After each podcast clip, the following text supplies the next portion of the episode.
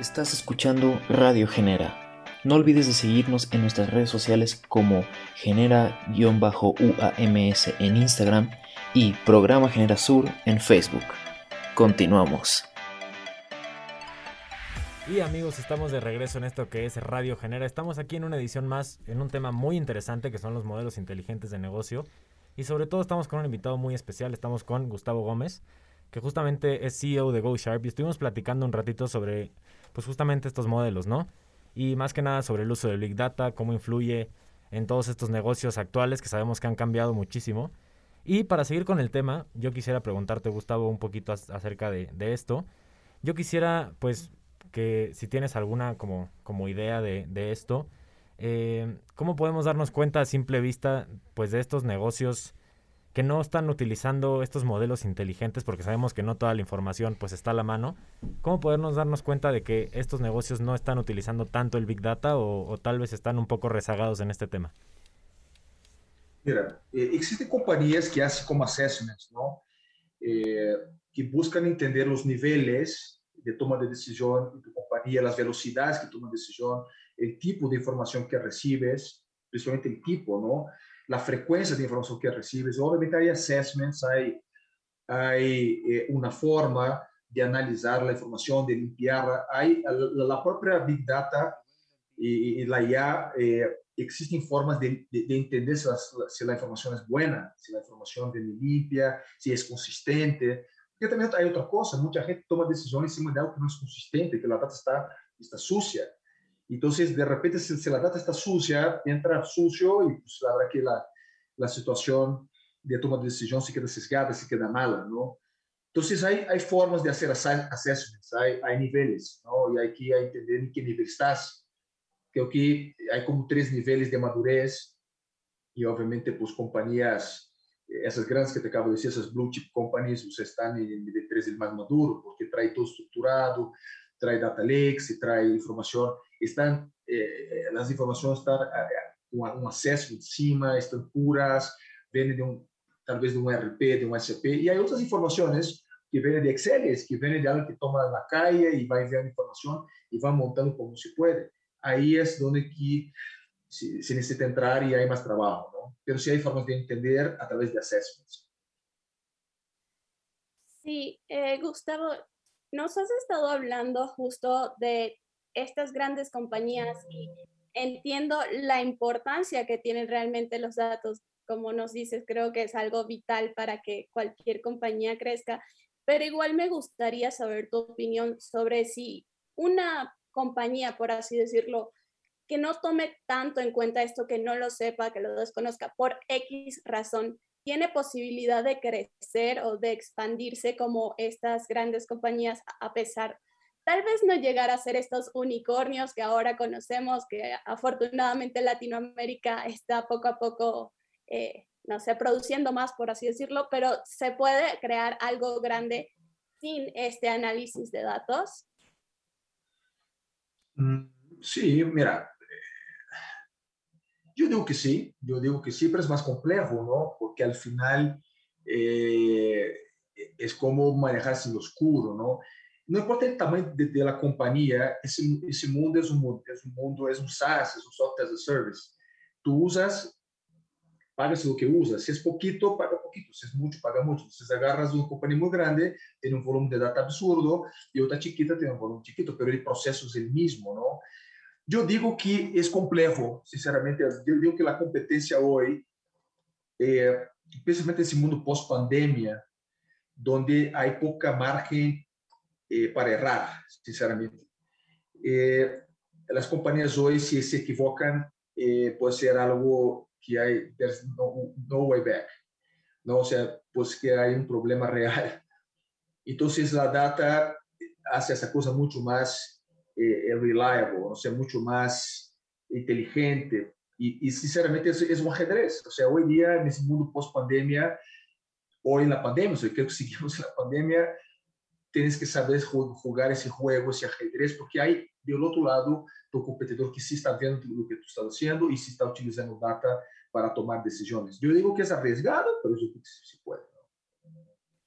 Ay, perfecto. O sea, creo que estoy de acuerdo contigo, igual como dices, no, no, no significa que sea imposible, pero eh, ¿cómo piensas, por ejemplo, que tal vez pequeños y medianos empresarios pueden adaptarlo? ¿Tienes algún ejemplo de alguien que pues no sea esta gran compañía que lo haya adaptado ya y que le esté funcionando? ¿Cómo es esa transición para ellos?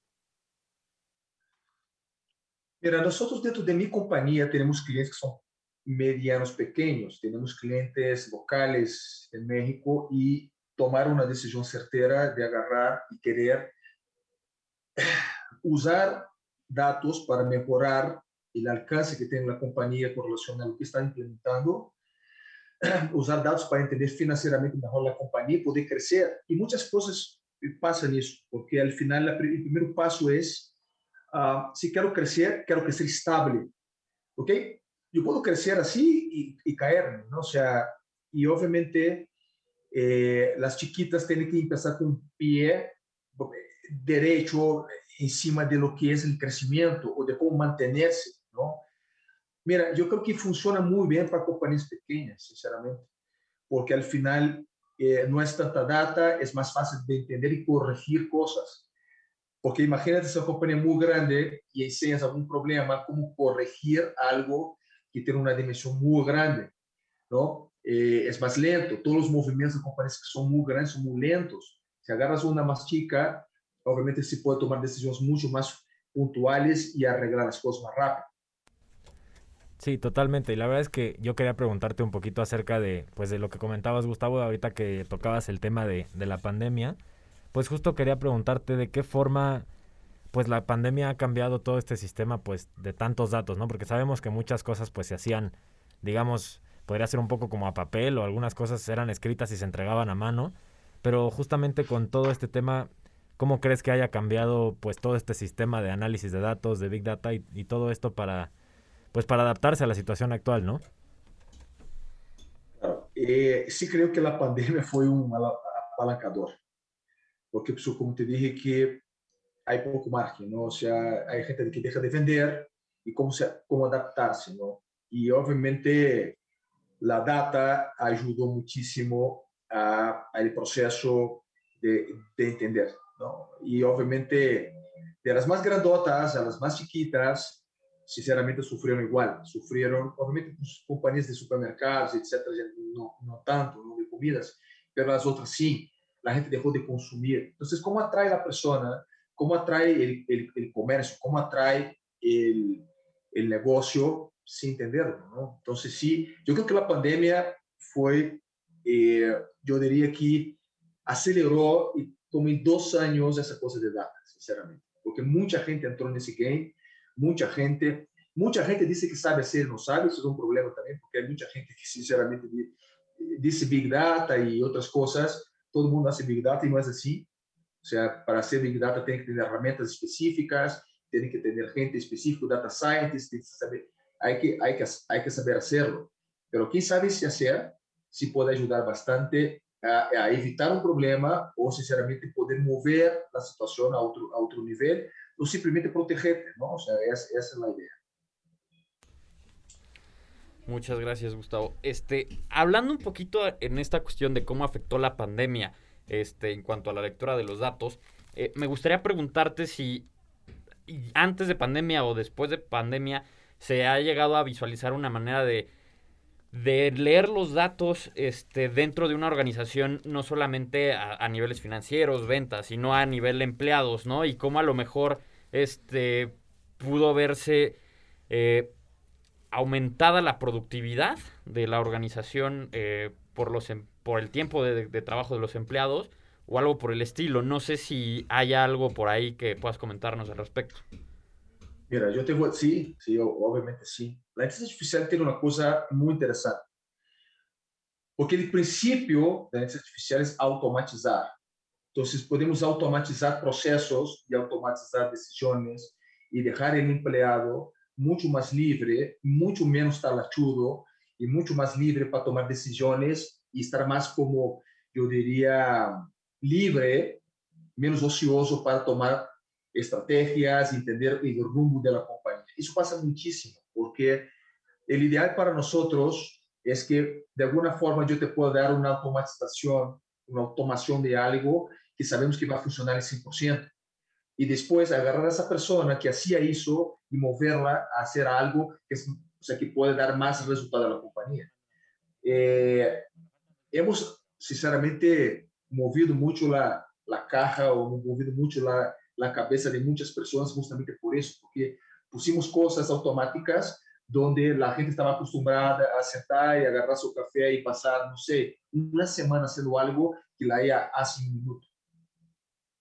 Y obviamente, ese un minuto menos una semana, sale, o sea, usan para hacer cosas mejores y no estar ahí haciendo, haciendo talachas. Y sí hay, hemos tratado de humanizar y traer a esos, a esos directivos, gerentes, a quien use la, la data, que estén muito mais acostumbrados ao processo, porque já sabemos do que existe. Agora, o que hacemos com isso? Qual é a decisão que vem? ¿no? ¿Cuál es el próximo paso? Totalmente, la verdad es que pues justamente todo lo que nos comentas Gustavo pues es como que todo se va ligando poco a poco, ¿no? Y la verdad es que pues como que muchas veces no, no podemos darnos cuenta de todo lo que hay detrás de una empresa, de todo el análisis de datos, de todas las cosas que, que se van viendo alrededor de ello. Entonces, pues yo creo que sí es, es muy interesante analizarlo y sobre todo, pues un poquito pensar todo lo que nos estás diciendo y no nada más dejarlo al aire. Pero desafortunadamente hemos llegado al final de este bloque. Vamos a ir rapidísimo con una canción. Ahora volvemos. Recuerden que nos siguen en Instagram como genera-uams y en Facebook como programa Genera Sur. Así que ahora volvemos.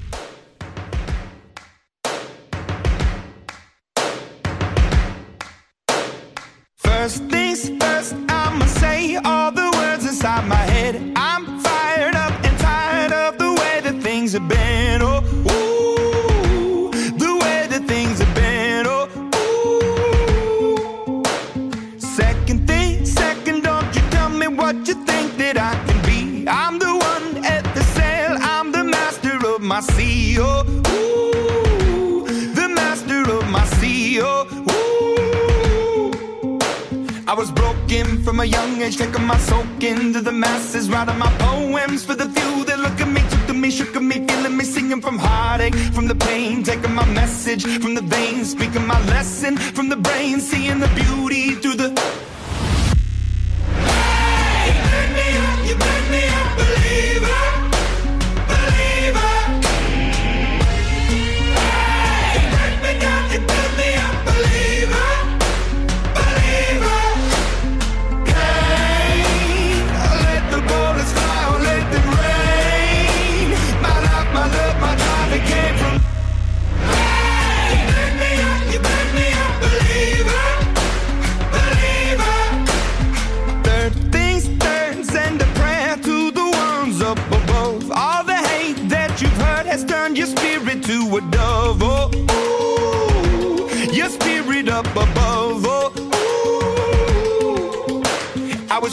in the ground, building my rain up in the cloud, falling like ashes to the ground. Hoping my feelings they would drown, but they never did. Ever lived, ebbing and flowing, inhibited, limited, till it broke open and rained down.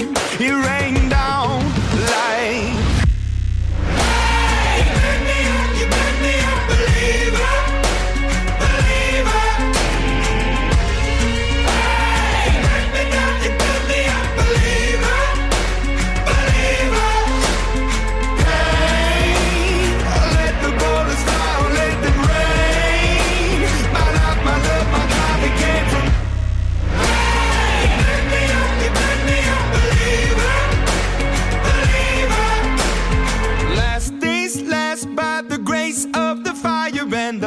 dreams. You're the face of the future, the blood in my veins. Oh, ooh, the blood in my veins. Oh, ooh.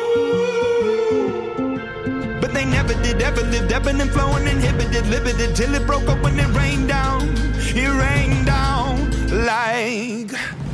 Hey, you me up, you me up, believer.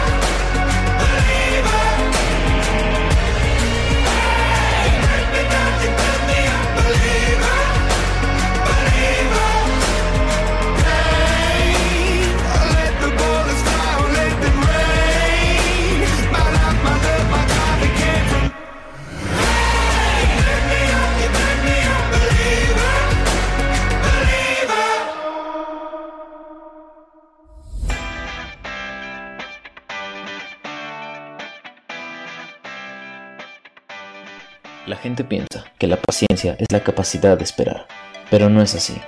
La paciencia es cómo nos comportamos mientras esperamos. Así que por lo mientras, síguenos en nuestras redes sociales, en Instagram como genera-uams y en Facebook como Programa Generación.